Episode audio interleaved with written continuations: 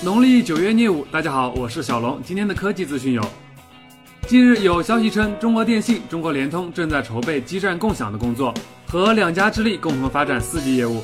但也有知情人士表示，更多的是基础资源的共享，不太可能涉及品牌业务的协同。而且现在更多的是梳理工作，未来存在很多不确定性。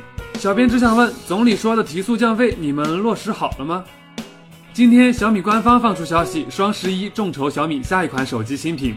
每人需要支付一千元，多退少补，并承诺四十天内发货。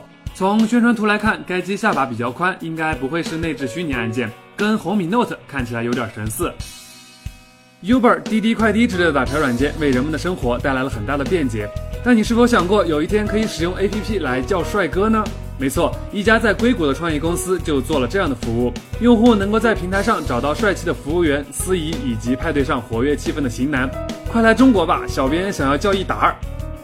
近日，京东实名制举报阿里巴巴集团旗下的天猫商城向商家施压，要求商家京东、天猫二选一，而天猫方面却将京东的行为定为炒作，并表示市场竞争最终解决方案是让消费者选择。而京东也强势回应，阿里不要绕弯子，请正面回答是否强迫商家二选一。小编也想问一个问题：你们想把钱给马爸爸整容，还是给强东哥泡妞呢？尾苏以自己的淘宝店开张了，老杨说咱们专注于为大家提供苹果的正品配件，所以有需要的小伙伴们赶紧扫码收藏吧。当然也别忘了扫码关注我们的微信和微博，这样就可以第一时间收到我们的推送喽。极简又有种，每天一分钟。